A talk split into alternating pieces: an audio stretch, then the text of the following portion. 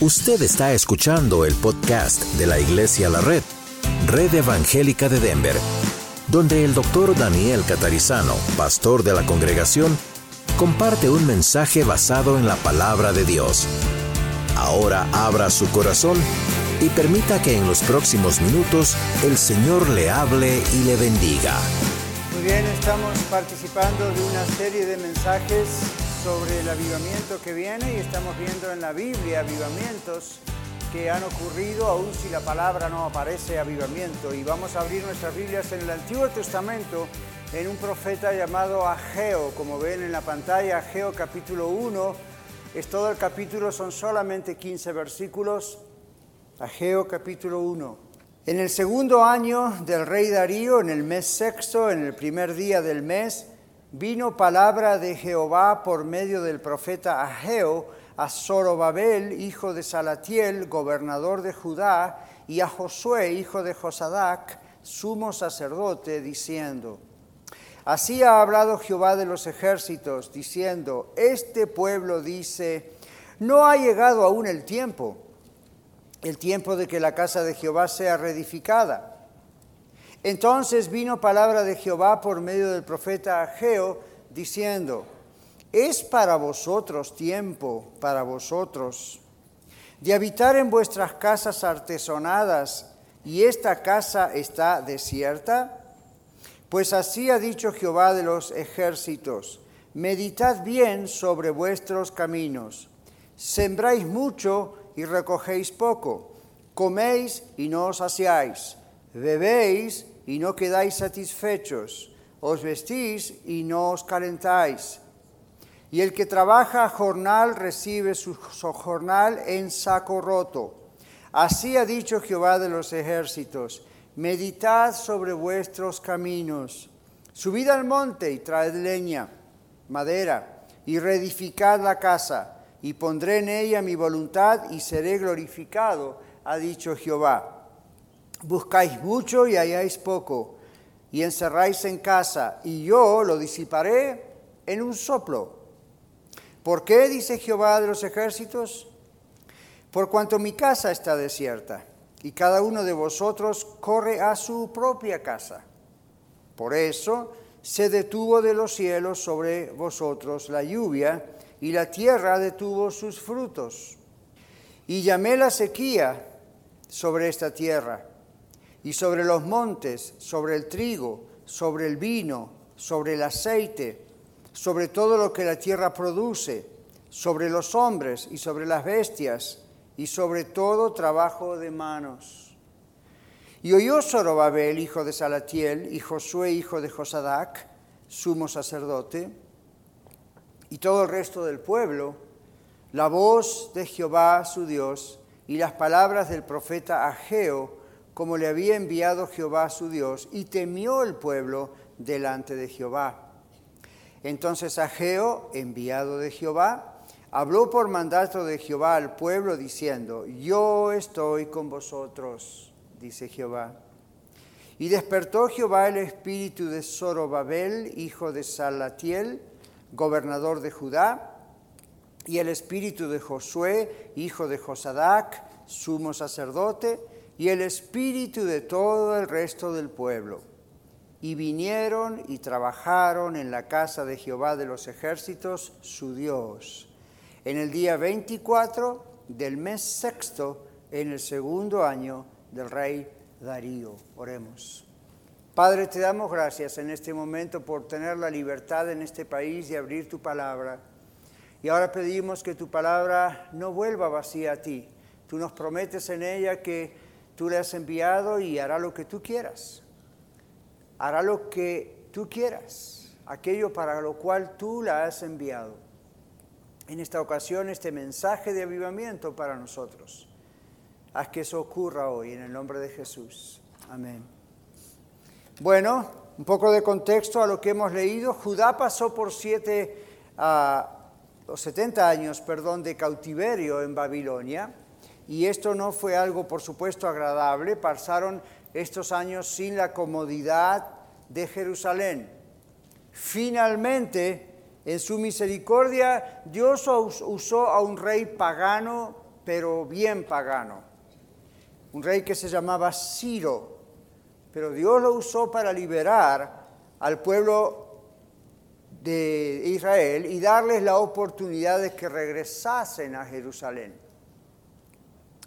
Ahora, esto fue profetizado por otro profeta mayor, el profeta Isaías, y si ustedes quieren podemos ir a Isaías 44, al libro de Isaías 44, en los versículos 26 al 28. Esto es algo muy interesante porque la función de los profetas en el Antiguo Testamento era predicar. La palabra profetizar significa en gran parte predicar. No siempre en la predicación los profetas anunciaban algo hacia el futuro, pero en algunos casos sí. En este caso, el profeta Isaías profetizó lo que vivimos recién con Ageo.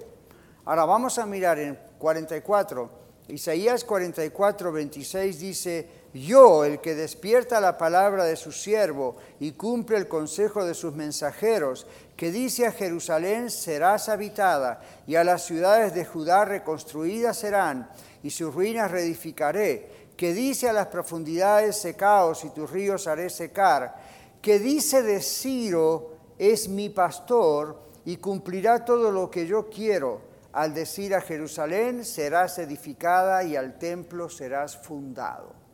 Esto es muy interesante, más de lo que podemos explicar en esta hora, porque esto es una profecía de alguien que no veía esto hacia el futuro, pero que Dios lo usó para hablar esto.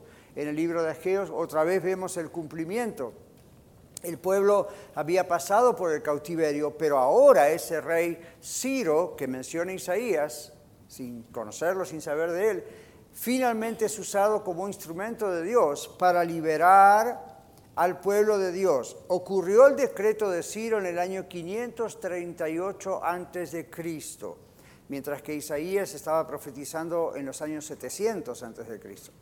538 a.C., Ciro firma un documento. ¿Qué tipo de documento firmó Ciro? Es algo muy parecido a lo que los presidentes americanos firman como un decreto ejecutivo. Algo así hizo y Ciro así liberó al pueblo de la cautividad. Y aproximadamente 50.000 judíos pudieron regresar a su tierra. Otros quizá no quisieron, pero un gran porcentaje de ellos, 50 mil más o menos, regresaron a su tierra y pasaron muchos años en su tierra hasta que los liberados por fin se acordaron del templo gracias a este profeta. Y este profeta que hemos leído, Ageo, tomado por el Espíritu Santo, profetiza. Y este mensaje que vemos en el capítulo 1 de su libro, Ageo, fue dirigido en primer lugar a los líderes, aparece en Zorobabel, aparece como gobernador, aparece luego Josué, sumo sacerdote. Dios ordena que oremos siempre por las autoridades. ¿Recuerdan eso? Romanos capítulo 13, el libro de Tito, otros libros en la Biblia siempre no nos sugieren, nos ordenan que oremos por las autoridades. No dice oremos por las autoridades si nos gustan, si son de nuestro partido político, si coinciden con nuestros ideales, Dice, oren siempre por los que están en eminencia, por los que están en el gobierno.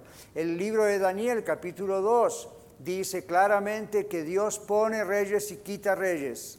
Y usted dice, pero nosotros aquí votamos, no tenemos reyes. No se confunda, nosotros votamos, pero detrás de la cortina es Dios el que está decidiendo quién va a estar ahí, quién no va a estar ahí.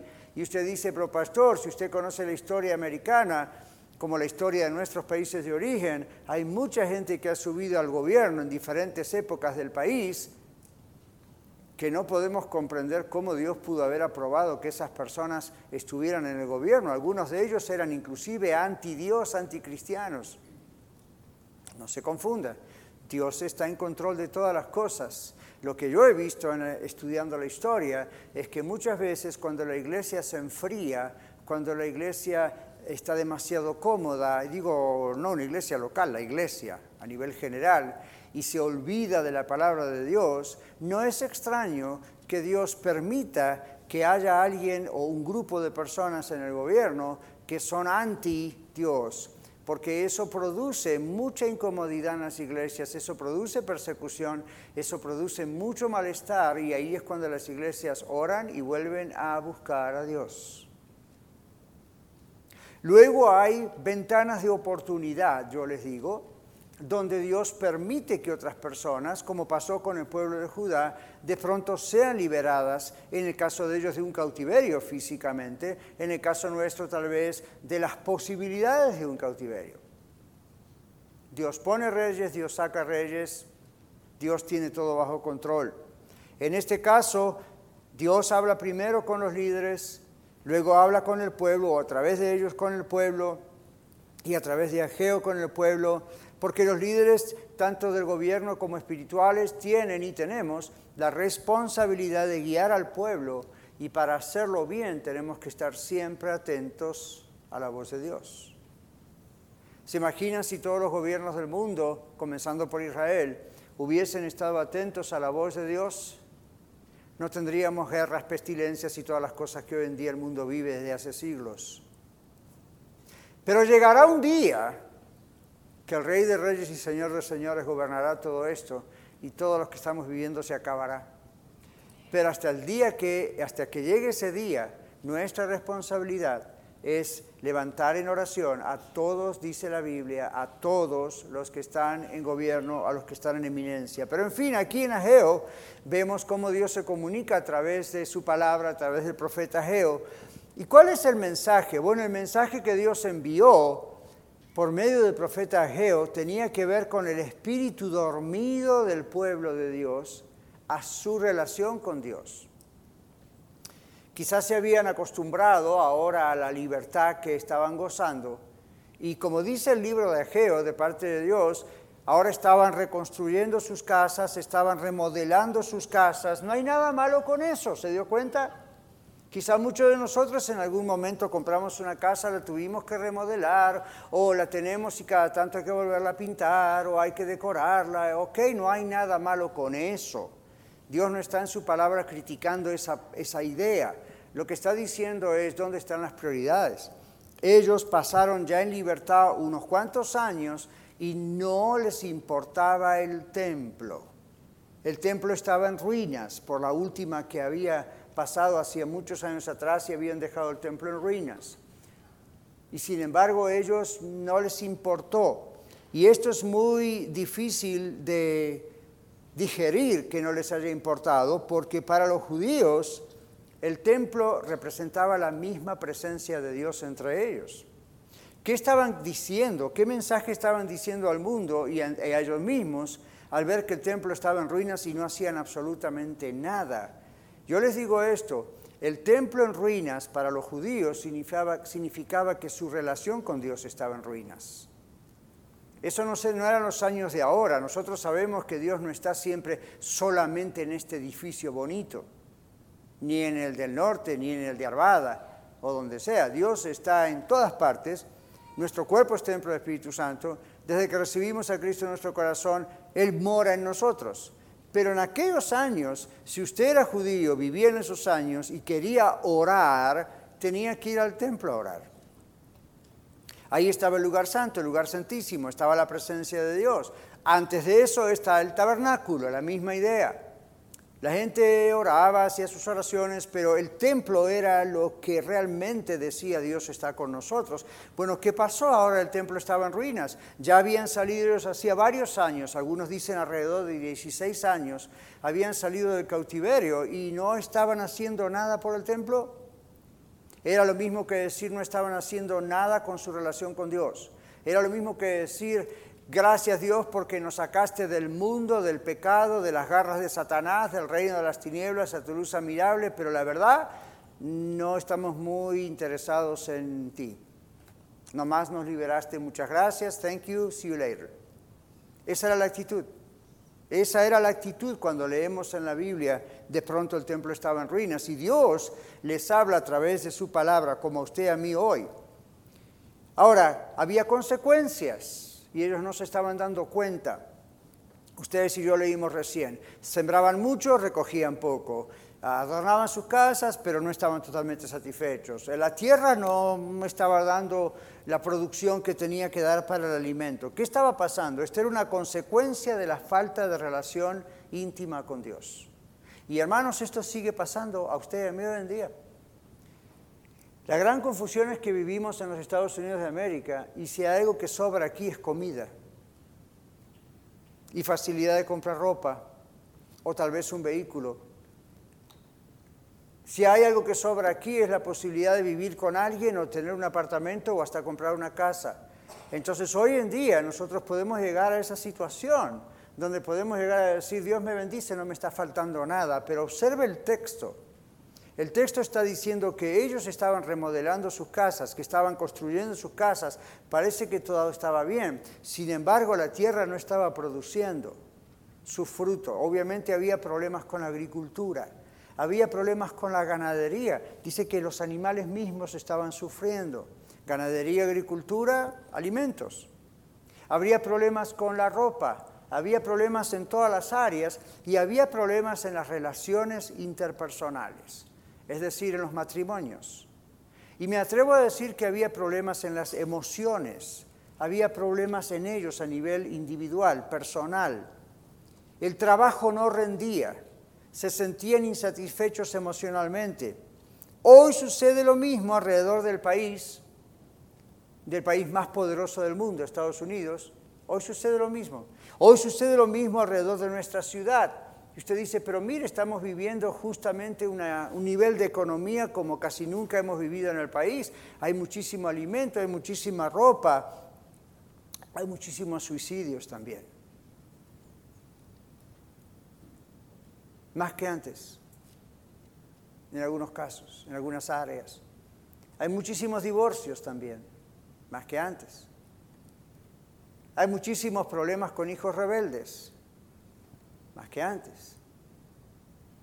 ¿Cómo puede ser si lo tenemos todo? ¿No será que está ocurriendo lo que ocurrió con este pueblo?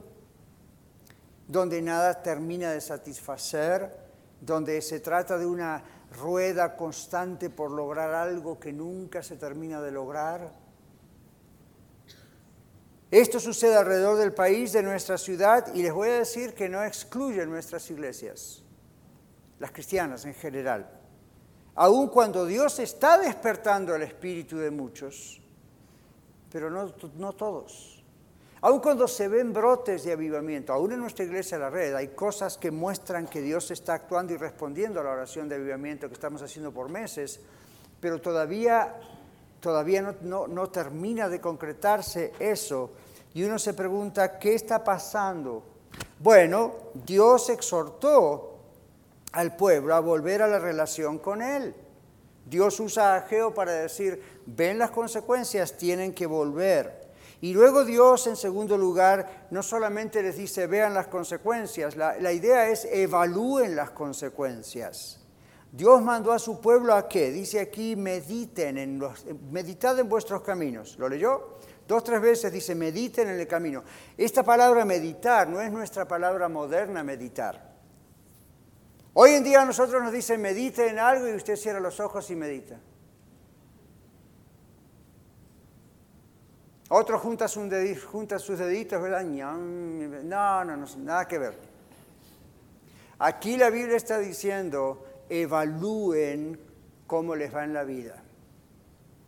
Evalúen qué está pasando en su corazón. Evalúen qué está pasando en su matrimonio evalúen qué está pasando con su trabajo, e inclusive evalúen las cosas aun cuando las cosas andan bien. ¿Se acuerda el texto que dice el que, al que piensa estar firme, mire que no caiga? Ese es otro texto que dice, watch out, be careful, evalúe. De gloria a Dios por las bendiciones, no se duerma. A este pueblo le está diciendo, ya están dormidos, mediten en lo que están haciendo, evalúen por qué las cosas no se destapan, por qué las cosas no terminan de concretarse, por qué las cosas no terminan de encontrar una respuesta. Evalúen, mediten, evalúen, mediten. Ellos tenían casas cada vez mejores en esta época de Ageo, pero se sentían cada vez peor, dice el Señor en otras palabras. Para los judíos de la época de Ageo fue necesario aprender por medio de la, adversidad en el cautiverio babilónico. Y vez tras vez tras vez el pueblo de Israel iba al cautiverio, tenía problemas, tenía... Y entonces clamaban a Dios, Señor, ayúdanos, y Dios los escuchaba, los liberaba, pasaban una época buena y otra vez se olvidaban de Dios. Y usted dice, pastor, ¿por qué pasaba eso? Por usted y por mí. Y usted dice, ¿yo qué culpa tengo? No, no es culpa, es para que usted y yo aprendamos de esa época. Y la misericordia de Dios pero aprendamos también de que hay ocasiones en donde la única forma de que Dios nos sacude y aprendamos es a través de la adversidad. Ya. Y usted dice, pero, pero pastor, Dios dice que nos protege. Ya, porque en la adversidad podríamos morir. Dios nos protege de que no ocurra. Pero Dios no para la adversidad muchas veces. Porque si no aprendemos con mensajes y palabras de Dios, Dios nos ama tanto que en su misericordia permite la adversidad. En el libro de Hebreos la Biblia dice, Dios al que ama castiga como un padre a su hijo a quien quiere. Y usted ha sido castigado por su papá y su mamá, yo también. Y muchos de ustedes como yo somos papá, usted una dama mamá. ¿Y qué es lo que los hijos decíamos cuando papá mamá nos castigaban? ¿Qué es lo que los niños nos dicen hoy en día? Tú no me quieres, tú no me amas. Y es al revés. ¿Y qué es la respuesta que siempre decimos y que no nos gustaba escuchar cuando éramos pequeños? Porque te amo es que te disciplino. Pero la Biblia dice, Dios al que ama castiga o disciplina como un padre a su hijo a quien quiere. Ahora la Biblia también nos dice que no es necesaria esa disciplina si las cosas están bien. Usted nunca disciplinaría a sus hijos y les diría, te portaste bien, por eso te disciplino. Entonces Dios es misericordioso. Si un padre, una madre como usted y yo podemos ser misericordiosos aún teniendo que disciplinar y nos duele, imagínense el Señor. Entonces escuche esto, en la época de Ageo ya habían pasado por el cautiverio, clamaron al Señor, Dios a través de un rey, Ciro, que no quería saber nada con Dios, sin embargo Dios lo usó como instrumento, libró al pueblo y luego el pueblo da las gracias tal vez, no sé, y después se olvida. Y entonces Dios les manda profetas y les dice, observen que aún en la libertad que están viviendo después del cautiverio, hay cosas que están sufriendo innecesariamente. Yo quiero que usted comprenda esto, la red. Mire familia, hay cosas que uno sufre como ataques de Satanás a propósito, que Dios permite y con eso pule nuestra fe. Nuestra fe tiene que ser, la Biblia dice, tiene que ser ah, pasada por el fuego, como el oro. No confunda eso con las consecuencias de no tener intimidad con Dios o de pecar. Dios permite cosas cuando no hacemos caso. Dios es tan misericordioso con nosotros hoy, en este 9 de febrero, que a través de este mensaje nos está dando la oportunidad de que recapacitemos y nos arrepintamos. O quizá alguno de ustedes está pasando por un tiempo como el de Ageo. Tengo mi casa, tengo mi familia, tengo que vestir, tengo un vehículo o tengo dinero para usar la vía pública y el transporte público. A mí no estoy en un lugar súper pobre del mundo, ¿verdad que no? Sin embargo, en mi corazón hay inquietud, hay vacío, mi matrimonio parece que termina mal, no hay, siempre hay tensión, mis hijos no están fuera de control, you parece que comemos pero satisface un rato, pero... Ah. ¿Saben como consejero clínico les digo las veces que he tenido que tratar personas con problemas de alimentación? Y usted dice, pastor, ¿problemas de alimentación en los Estados Unidos? Sí. Porque algunos han, y no voy a usar términos técnicos, pero hay, personas que tienen sus problemas espirituales y sus problemas con Dios y sus problemas ah, con el matrimonio o emocionales, y entonces la comida es una especie de refugio para ellos. Y eso crea una, una lista larga de problemas. Y otras personas se transforman en compradores compulsivos. ¿Sabe lo que es eso, verdad? Me siento mal, no estoy bien, me acabo de pelear o no sé qué me pasa, tengo miedo, voy a comprar algo. algo que no necesito. Ok, esa es la versión moderna de hace más de dos mil años con los judíos en la versión de Ageo. Una manera de poder interpretar la Biblia es primero ir al texto original, observar las palabras en todo eso, y luego traerlo a la cultura nuestra y cómo sería eso hoy para nosotros. Entonces, el Señor nos dice, escuchen la palabra que les envío, considérenla, medítenla, evalúen cómo están sus vidas y observen la oportunidad que les estoy dando. En tercer lugar, ¿Qué pasó cuando el pueblo judío se arrepintió? Gracias a Dios, esta es una historia que terminó muy bien, ¿verdad? El pueblo se arrepintió, temió al Señor. Y entonces lo primero que ocurrió fue que Dios los escuchó y mandó a decirles a través del profeta, era la manera en que él hablaba así en el Antiguo Testamento, les manda a decir por el profeta, yo estoy con ustedes, versículo 15, yo estoy con vosotros, dice Jehová. Fíjese cómo Dios responde cuando nos arrepentimos, ¿verdad que sí? Y Dios nos hace saber que Él nos escuchó, que Él ha recibido nuestro arrepentimiento y eso es lo que nosotros necesitamos hacer hoy al escuchar este mensaje. Cualquier cosa que usted haya sentido esté pensando en este momento en su corazón y dice, ya Señor, perdóname, yo tengo que arrepentirme de eso. Yo quiero que sepa que si usted de todo corazón se arrepiente, Dios le está escuchando. Y usted dice, pero pastor, no estoy orando en voz alta. Dios está escuchando su corazón. Dios está viendo en su espíritu lo que usted está diciendo. ¿Cuántos saben eso? No, no, no, no ora nunca usted en silencio también en el... Ya.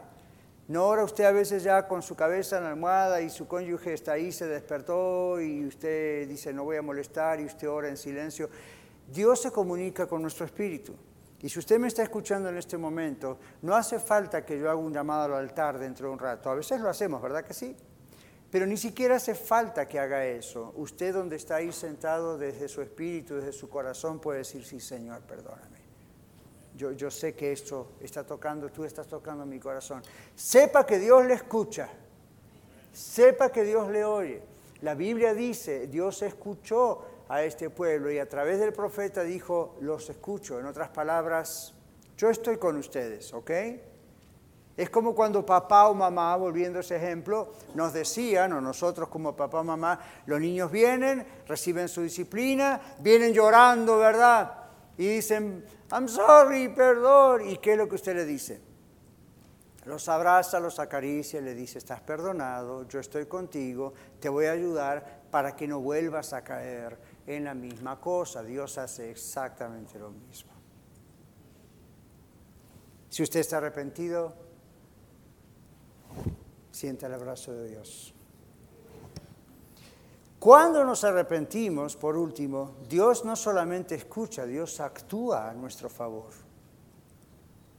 Dice la Biblia que Dios despertó el espíritu de Zorobabel, gobernador, de Josué, sumo sacerdote, y de todo el pueblo y ahí es donde tenemos que llegar para concluir, porque dice, Dios despertó el espíritu de todos.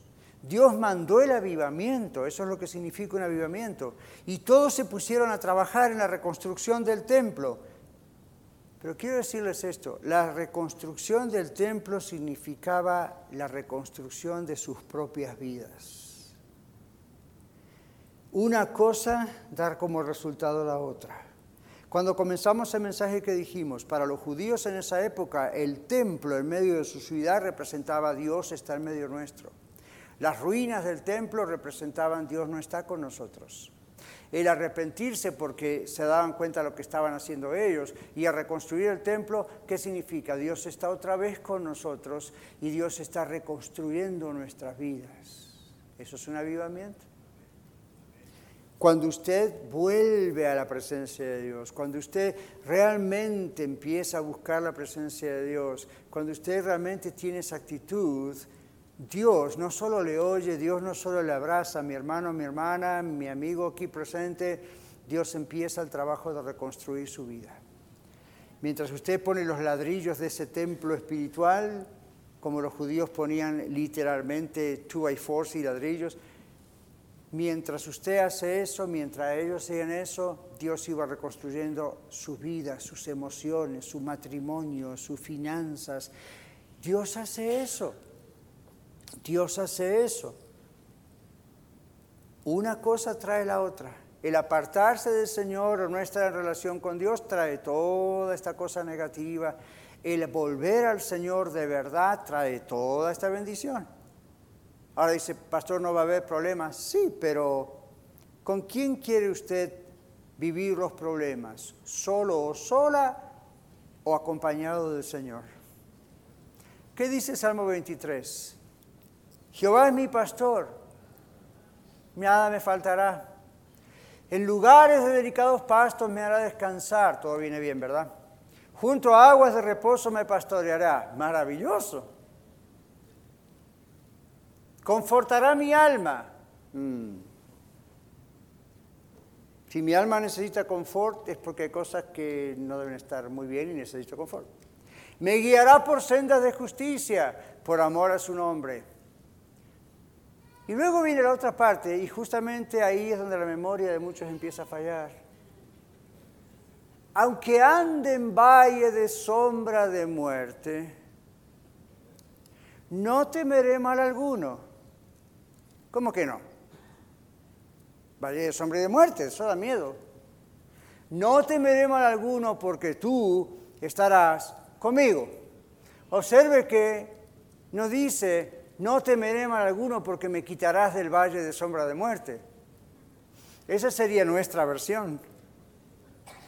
No, dice, aunque ande en valle de sombra de muerte, no temeré mal alguno porque tú estarás conmigo. Tu vara y tu callado me infundirán ánimo, aliento. Ver, que, ver esas herramientas que Dios tiene para defendernos, para alimentarnos, para defendernos de Satanás, eso nos influye aliento. Luego dice, presentarás una mesa delante de mí en presencia de mis enemigos. ¡Ja! ¿Y aquí qué está diciendo? Lo mismo que otro texto dice, si Dios es por nosotros, ¿quién contra nosotros? Entonces la idea aquí es igual, yo estoy con ustedes, dice el Señor.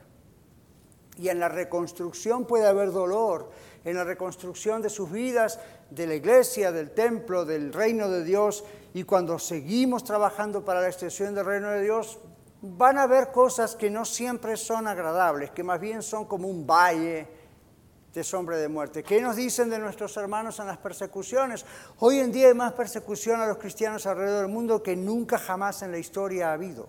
¿Sabía eso? ¿Y cómo es que ellos siguen adelante? ¿Y cómo es que no niegan a Cristo? Cuando les dicen, niega a Cristo, te cortamos la cabeza o te pegamos un tiro en la cabeza. ¿Cómo es que siguen adelante? Aunque ande en valle de sombra de muerte, no temeré mal alguno porque el Señor estará conmigo. ¿Ven? Entonces, estas son las cosas que hace el Señor. Despierta nuestro espíritu y vemos estas cosas. ¿Ok? Dios despierta el espíritu de sus hijos e hijas y lo hace cuando nos arrepentimos por habernos enfocado en nosotros primero. Y entonces al arrepentirnos cambiamos de actitud. Arrepentirse no es solamente decir lo siento, I'm sorry, aquí van algunas lágrimas. Ok, fine, pero realmente es un cambio de dirección, es un cambio de actitud. Cuando esto ocurre, Dios despierta nuestro espíritu, se produce ese avivamiento en nuestras vidas, en la familia, en la iglesia, y somos conscientes de que, wow, de veras Dios me escucha, siempre lo creí por fe, pero ahora es una experiencia consciente de que Dios me escucha. Ahora de verdad puedo percibir la presencia de Dios en mi espíritu. Dios ha despertado mi espíritu. ¿Y sabe lo que pasa cuando Dios despierta nuestro espíritu? Siempre hay acción Siempre hay acción. Si usted dice, un día pasé al frente, levanté la mano, o sí de todo corazón confesé mi pecado al Señor y le pedí que me llene su Espíritu Santo, Dios lo ha hecho, pero inmediatamente tiene que haber acción. Si no hay acción inmediatamente, solamente hubo emoción. No es pecado la emoción, pero de la emoción. Dios no dice aquí, despertó las emociones del pueblo. Dios dice, despertó el espíritu del pueblo. Y la Biblia dice, el Espíritu Santo da testimonio a nuestro espíritu que somos hijos de Dios. No dice a nuestro cerebro, a la materia gris o al alma, digamos, de, la mente. Dice al espíritu. Cuando usted, usted y yo oramos al Señor, oramos desde nuestro espíritu al Señor. Y cuando no sabemos qué pedir, la Biblia dice, el Espíritu Santo intercede por nosotros. y pone en su boca lo que nosotros no sabemos porque conoce lo que queremos decir y conoce el pensamiento de Él. Es maravilloso Dios a quien servimos. Cuando Dios despierta nuestro espíritu, siempre hay acción. ¿Cuál es esa acción? Ok, vamos a hacer cambios acá. Imagínense si cuando el profeta Geo habló de parte de Dios y les dijo, Dios dice que sí, ok, ustedes tienen libertad, ahora no están en el cautiverio babilónico y ahora están en sus casas y se han preocupado tanto por pintar y ponerle cosas y qué lindo a su casa, pero se han olvidado de mí. Y mire si la gente hubiese dicho, oh, I'm so sorry, Señor, a partir de mañana, no, no, no, yo voy a parar con esto. Entonces llegó el lunes y pararon con la remodelación, pero no fueron a construir la casa de Dios. Es decir, se emocionaron, reconocieron el problema, pero no hicieron nada. Eso no es avivamiento. Un despertar espiritual es cuando Dios nos hace reaccionar, dejamos lo malo que estábamos haciendo, en este caso no interesarnos por Él, comenzamos a interesarnos por Él y decimos, ok, ¿qué voy a hacer ahora? A ver, ¿qué voy a hacer ahora? Y eso no significa voy a agarrar al pastor a la salida a ver en qué puesto de liderazgo me va a poner. No. Eso significa su vida a nivel personal, a nivel matrimonial, a nivel de papá y mamá, a nivel... A ver, voy a mañana a la mañana a buscar un rato para empezar por fin a estar a solas con el Señor. Voy a empezar a leer mi Biblia, voy a empezar a orar, voy a estar siempre en la casa del Señor. A ver, ¿qué voy a hacer? Y Dios va a honrar esa acción. Y Dios va a empezar a reconstruir su vida, va a empezar a reconstruir, va a empezar, usted va a ser otra persona. Pero si solamente le da emoción y el arrepentimiento es, I'm sorry Lord, y ya está, ah, no. Esta gente tuvo que poner manos, ¿verdad? Ok, Señor, ahí vamos. Y se fueron y empezaron a levantar piedras y cal y arena y palos y esto y empezaron y la casa quedó construida otra vez. Y antes que aplauda le digo esto, el capítulo 2 nos dice que la volvieron a regar. Pero sí hubo gloria en la idea de volver a reedificar. El problema más adelante es que, well, otra vez, ¿verdad? Empezaron y en el camino se empezaron a desanimar. Y entonces otra vez el Señor tuvo que hablarles. El asunto es que usted y yo estamos leyendo esto más de dos mil años después de ese hecho. Creo que ya tenemos que agarrar la idea mejor, ¿verdad? El asunto aquí es que cuando Dios nos despierta nos ponemos a trabajar en establecer, en afirmar y hacer crecer nuestra relación con Dios de tal manera que damos fruto. Damos fruto y somos útiles en las manos de Dios, aún estando en casa, mientras Él construye nuestras vidas. No esté esperando servir al Señor en alguna posición de liderazgo en esta iglesia, ¿verdad? O en las otras dos que tenemos. No empiece ahí. Eso es como cuando uno dice, yo quiero ser misionero. Dios me llama a las misiones en Japón. Dios me llama a las misiones en México. Y toda la iglesia dice, amén, gloria a Dios. Y después viene la pregunta del millón de dólares. ¿Sabe cuál es? All right. ¿Qué está haciendo ahorita en Denver? Ah, no, no, no, no, no. Dios me llama a Japón. Dios quiere que regrese para México. ¿Y qué pasa en Denver? ¿Qué pasa en Aurora? ¿Qué pasa en Arvada? ¿Y qué pasa? En, ¿qué, ¿Qué pasa? No, no, no, cuando Dios me mande a Japón, ahí yo me voy a poner las pilas. Tengo un secreto para usted, ahí va a ser muy tarde. Si llega hasta allá, va a llegar totalmente descargado y sin pilas. Y no va a haber forma de cargarlas tan rápido. Cuando una persona de verdad tiene un llamado a ese tipo de ministerio, sabe cómo se demuestra, empieza a activar manos a la obra donde está. Si usted dice, yo quiero que realmente esto ocurra en mí, este es el avivamiento que Dios me dice, tiene que empezar ahora, ya en su hogar, en su vida, no en una posición en la iglesia. Todas las cosas llegan en su momento, pero esto es lo que Dios nos dice hoy. Cuando Él nos despierta, cuando de verdad nos arrepentimos, nos ponemos a trabajar, a establecer, a afirmar y hacer nuestra relación con Dios algo activo, algo práctico, algo poderoso, que Dios lo hace, y así damos fruto en las manos de Dios. Escuche esto para finalizar, mientras Dios sigue reconstruyendo nuestras vidas. Yo tengo tantos años en el ministerio, como algunos de ustedes no tiene edad todavía. Sin embargo, Dios sigue reconstruyendo mi vida, Dios sigue trabajando. Y las cosas que ya no necesitan reconstruirse, Dios sigue agregando otras cosas. Dios sigue agregando. Este es el avivamiento que esperamos, este es el avivamiento que viene. ¿Lo quiere usted? ¿Lo desea con todas sus fuerzas? ¿Usted comprende lo que Dios nos dice hoy? ¿Sí o no? Pero realmente lo queremos. Vamos a orar. Señor, queremos esto. Y como el pueblo judío te pedimos perdón porque, bueno, tú nos has estado bendiciendo tanto aquí en los Estados Unidos. Tenemos trabajo, salud, casa rentada o comprada, tenemos un vehículo o dinero para usar el tren o el bus, tenemos, aquí estamos. Tenemos, tenemos, tenemos, unos más, otros menos, todos tenemos. Señor, sabemos que este mensaje no es un llamado a trabajar particularmente en la iglesia. Sabemos que en primer lugar este es un trabajo de la iglesia, de cada uno de nosotros. Despierta nuestro espíritu, Señor, a la intimidad, a la, a la relación diaria contigo. Muchas veces estamos cansados, distraídos y el hecho de no tener práctica de hacerlo hace que sigamos posponiendo. Padre, haz un avivamiento así en nosotros para que todos, los días busquemos tu presencia.